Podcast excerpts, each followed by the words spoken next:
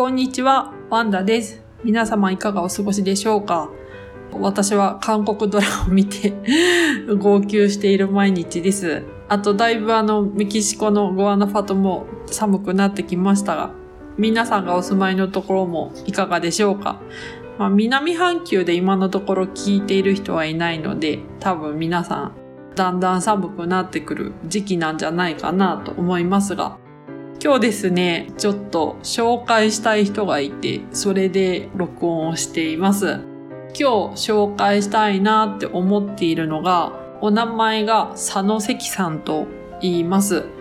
えーちょっとあの、ウィキペディア見ながらお話しするんですが、1905年1月14日から1966年9月29日まで生きてらっしゃった方です。で、この人は、その日本の演出家、作詞家、社会主義運動家というウィキペディアに載っているんですが、まあ、軽くこの方の生涯、どんな感じだったかというと、まあ、あの、おじいさんが政治家の後藤新平さんという方です。まあそうですね。あの、結構歴史に詳しい方は、おって思うと思うんですけど、後藤新平さんって、あの、関東大震災の後に、結構その東京がかなりその地震でだいぶ被害を受けたと思うんですけど、その後にあの復興計画の立案、推進にも従事された方です。多分この方のやり方っていうのは、そう、あの、東日本大震災の時にも結構活かされたっていう風に聞いたことがありますね。うん。まあ、結構その有名な方で、で、その方の、まあ、お孫さんです。まあ、若い頃にプロレタリア演劇運動に関わっていらっしゃいました。このプロレタリア演劇というのは、まあ、あの、社会主義の立場による演劇及び演劇運動ということです。ちょっと最近ね、あの、スペイン語のラジオで、ラジオアンブランテっていうのを聞いていて、ウハとかサハとか、まあ、あの、右左ですね。うん。なんかそういう関係の話が結構多いので、結構勉強して、あの、まあ、どんな話なのかっていうのもちょっとよくわかっていないので、まあ、あの、いろいろこう調べていった中で、まあ、この方の、あの、にたどり着いたという感じですね。で、この方は仲間と、あの、進撃、新しい劇の基礎を築かれたそうなんですが、治安維持法違反で逮捕されて、で、まあ、あの、偽装転校って言って、その政治的な、その主張っていうのを多分、あの、変えたというふうに公には言っていたんだけれども、ここの中では変えていないみたいな感じだと思うんですよね。で、1931年に国外に脱出されています。で、最初にソ連に行かれて、まあ、有名な人の演出助手を務めてらっしゃったようなんですが、ただ、あの、スターリン粛清で国外通報されています。で、その後ヨーロッパ、アメリカを得て、メキシコに亡命をされて、で、最終的にやっぱりあのメキシコでも演劇に携わって死ぬまで日本に帰らなかったっていう方です。まあ、この方は本当に6カ国語ぐらい話せる。あの、まあ、音楽の天才だったそうで、だからこそ、まあ、いろんな国に行って、ほいで、まあ、それであの、そういう、まあね、政治的なその主張に、まあ、あの、国の主張がそぐわなくて、まあ、まあ、逃げなければいけないという状況になったと思うんですよね。で、しかもなんか、生命の危機とかもあったと思うんですけど、まあ、そういうところをきっと楽天的に、あとはその志は絶対曲げず、あとは演劇に対しての情熱をしっかりと持って、まあ生きてこられた方のようです。で、私この人になんかすごく惹かれるというか、この人の人生すごい知りたいなって思ったのが、やっぱり死ぬまでそのメキシコに留まり続けたっていう。でし、あの亡くなってから、まああの遺骨をその親族の方の手で、まあ日本にあの埋葬されたという、なんだろうな、うーん、まあメキシコで家族には恵まれたそうなんですけど、でも、どんなにその楽天的でも、うーん、まあ今のようにインターネットがないから、その日本の人との交流だってなかなかその限られたものになったでしょうし、強さの中に孤独をどうしても見てしまって、なんか少し自分の人生にまあ全然その大きなとこは全然違うんですけど、なんか心の機微の中ですごくあの、似てるなと思って、そうそうそう。だからこの人のその人生をすごくあの調べたいなと思っていて、なんか本ないかなとあの思っています。岩波書店で岡村春彦さんっていう方が書かれた自由人佐野関の生涯いう本が出てるそうなので、ちょっとあの帰国の時この本買いたいなと思っています。そう。あの死ぬまでその日本に帰れなかったってどういう気持ちなのかなっていう。ね、あとその前半生すごくあの波乱万丈な、まあ、人生をうん、過ごされていて、多分ある程度の年齢になってから、その、まあ、スペイン語を勉強されて、まあ、メキシコで生活をされて、亡くなるっていう形だったんですけど、なんかそういういろんな文化を受け入れる過程とか、なんかいろいろこの人のこと知りたいなと思っています。なんかあの、聞いたことあるなとか 思う人いたら、ぜひ教えてもらえると嬉しいなって思います。ね、結構、暇な、暇な時って言ったら変だけど、なんかその人生に悩むと私結構 ウィキペディアのその、うん、過去生きていった人たちのその人生の記事を結構探して読んだりとかしているんですが、皆さんはウィキペディアとかでそういうことしますか？ね、あの、そうね、結構その、私人生に悩むと人に話すっていうよりも、過去生きてきた歴史上の人物とか、その、とても有名な人ではないんだけれども、その、いろんな国で頑張った人たちのウィキペディアを探してみてるかな。なんかおすすめあったら教えてもらえると嬉しいなと思っています。はい。今日の、まメインは以上です。どうも、猫のしっぽ、ポッドキャストパーソナリティの猫好きです。どうも、ガンちゃんです。もう、またガンちゃん酔っ払ってる。猫のしっぽポッドキャスト、ただいま絶賛配信中です。毎週日曜日と月曜日。うんうんうん、ちょっとガンちゃんしっかりしてよ。大丈夫、大丈夫。全然酔ってないからね。はい、メール読みます。あメールの前に、あの、今回からちょっとあの CM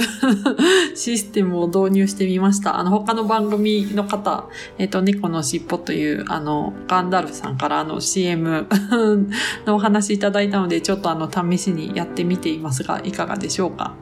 はい、メールです。えっ、ー、と、リンリンさんからいただいてます。ありがとうございます。あの、リンリンさんお友達で、あの、うちの実家にも来られて うちのお母さんとも 会ったことがある、あの、素敵な、あの、友達です。はい。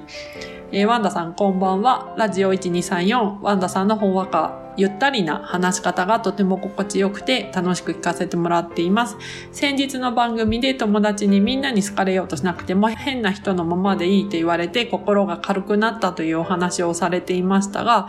私もちょうど先日、占い系 YouTuber の女性が、これからの世代は世間体や慣習にとらわれず、自分がどうありたいかを一番大切にして、自分で自分をもっと幸せにして良いんだよと言っているのを見て、心が軽くなったのを思い出しました。そしてその YouTuber さんは、SNS とか何らかの方法で自分の気持ちを発信すると良いよ。今まで受け入れられてもらえなかったことも案外受け入れられてもらええるからとも言っていたので、恐る恐る心の奥底にしまっていた宇宙と交信したいとか、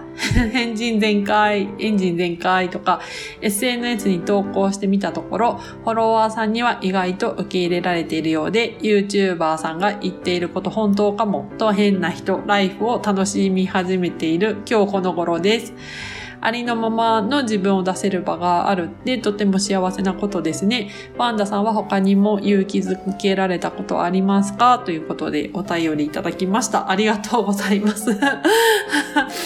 宇宙と交信ね、私もたまになんか、あの、携帯の電波がない時は宇宙と交信って言ってなんか携帯を上に上げたりしますね。そうそうそうそう。うん。あと結構ね、頻繁に空の写真を撮ってるのも、うん、空と交信したいから多分撮ってるから、うん、そうですね。多分、そういうね、あの、旗から見たら一般常識ではちょっと変っていうことも、うん、あるけど、なんか価値観って、あの、その本当に集団、そこの集団の種類によっても全く変わるので、で、しかも、えっ、ー、と、うん、なんて言えばいいのかな。そうそう。私結構そのツイッターにあげたんですけど、なんか某前職では、あの、私の性格は底意地が悪いと、すごくあの、罵られて、あの、過呼吸になったりとかもしたんですけど、今の仕事になってからは、すっごい褒められることが多くて、いや、多分実力的にはまだまだだと思うんですけど、多分その私が、あの、変なとこですっごい大雑把で変なとこで細かいっていうのがあって、そういうなんかちょっとこう変なバランスが多分今の仕事にすごい合うから、結構褒めてもらえてて、あ、なんかその、なんだろうな、自分が属している集団次第で自分に対しての評価が変わるのであれば、その、あんまり、その、なんていうのか、自分が、そう、体に出るような不具合が出るんだったら、逃げていいんだなっていうのは、すごく、あの、30代真ん中ぐらいで気づいたので、うんうんうん。で、なんかその、実際になんかその宇宙からパワーもらうとか、もう、私もそういうのを感じるタイプだから、まあ、そこはね、あの、信じてるものって人によって違うし、私はリリーさんのそういうところすごい好きだから、うん、非常にいいかなと思いますが、うん。まあ宗教とかもそうなんだけど、なんかその私、まああの一般的に仏教徒って書いてあの入国したんですけど、あの仏教のことはほとんど知らないし、こっちのカソリックの方がもしかしたら知識としては持ってるかもしれないし、でもこういう私をメキシコの人は、あの、違いっていうのをああるっていう前提で、まあ受け入れてくれる人もいるから、うーん、なんかみんなで違うっていう前提で、あの、をちゃんと理解して、いろんな人と仲良くなれば、案外世界平和もそんなに遠くないんじゃないかって思うんですけどね。ちょっとよくわかんないけど。でも本当リンリンさんは大好きなので。うん、あのメールありがとうございました。はい。はい、次です。えー、大輔さんからメールをいただいています。えー、ワンダさん、こんにちは。いつも楽しいラジオありがとうございます。前回の雲の話面白かったです。メキシコ人の空の関心のなさに笑えました。僕の住む、えーと、山梨の富士山の周りには、えー、笠雲や吊るし雲など変わった雲を見ることができます。おー、これあの、写真送ってもらったんですけど、すっごい、すごい、これもみ、皆さんに見せたいぐらい。うん。また富士山周辺に関わらず、えっ、ー、と、たまに、太陽という虹のかかった雲も見ることがあり、昔から吉兆と言われています。おー、本当だ。これを皆さんにお見せできないのが残念だから、え、あの、大輔さんよかったら、あの、ツイッターとかであげてもらえるとリツイートするんでお願いします。はい。でメキシコでも見ることができる雲なのかわかりませんが、とても面白い気象現象ですね。最近千葉の、えっ、ー、と、九十九里浜でハマグリが大量に浜に打ち上げられていて地震の予兆なのかと騒がれています。雲にも地震雲なるものがあるそうですが、ワンダさんは何か変わった雲や自然現象を見たことがありますか？今年もいよいよ終わりに近づいていますが、コロナに気をつけながら今年も駆け抜けましょう。ということです。ありがとうございます。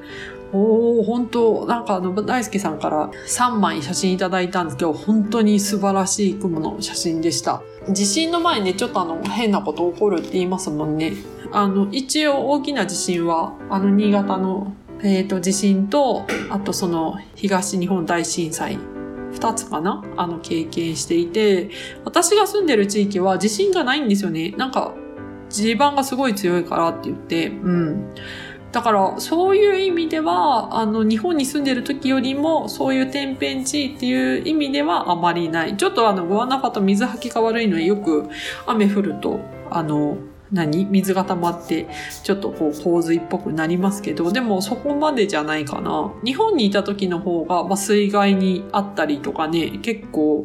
あるから、うん。雲は毎日見てるんですけど、なんか美しさにこう、心が引っ張られて、なんか変わっ、なんかこれ何かの前兆かなって、そこまでは気づ、気づけるレベルにはまだ来ていないです。そう。ね、だからちょっとそういうのを教えてもらいたいなと思いますね。はい。ということで、あの、メールありがとうございます。あの、次回、ハッシュタグ読み、ちょっとしようかなって思うので、よかったら、うん、特別あの、公式ツイッターとか作ってないんですけど、あの、よかったら、ちょっとあの、うちのハッシュタグ、ラジオ1234で、あの、つぶやいてもらえると紹介できますので、よろしくお願いします。はい。ちょっとね、あの、今回は 鼻声で、ちょっと本当に、あの、韓国ドラマで、本当もう号泣してて、しかも2日間号泣してるから、明日多分目開かないんじゃないかなって、土日見てて、で、土曜日大泣きして、今日も大泣きして、明日仕事で、ちょっとこれ明日目開かないでいいから結構やばいなと 思っています でもなんか泣けるドラマで見ると、なんか多分心の中でやっぱストレス溜まってて、なんかそれがうまくこう解消されていく感じがすごいす、すごいするので、ちょっとおすすめかなって思います。はい。あとね、ちょっとあの、帰国まで実はあと2週間ということで、ね、無事帰れるといいなと思っています。まあ、あの、帰って2週間は、えっ、ー、と、まあ、隔離なので、自主隔離か。そうそうそうそう。まあ多分暇だと思うんで、なんか何しようかなって本当に今から考えていて、で、趣味として私イラストロジックがあるので もうそれちょっと頑張ろうかなって思ってみて、あとはスペイン語のね、あの、勉強したりとかしてるかなと思います。なんか、スペイン語の勉強なんですけど、その、練習帳じゃない、練習帳じゃないな。あの、まあ、デレっていうその試験があって、その試験用の本があるんですね。それね、あの、メキシコで買おうと思ったんですけど、メキシコで買うより日本の方が安いっていう、あれ、なんでだろうっていうそうそうそうそう。多分メキシコで買うと送料込みで、えー、6000円とか5000円とかで日本で買うと多分3500円とか全然違うんですよね。うん。だからちょっと日本で買って勉強頑張ろうと思っています。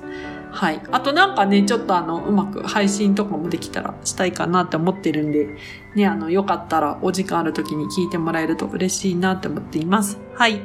では、また次会いましょう。じゃあ、バイバーイ。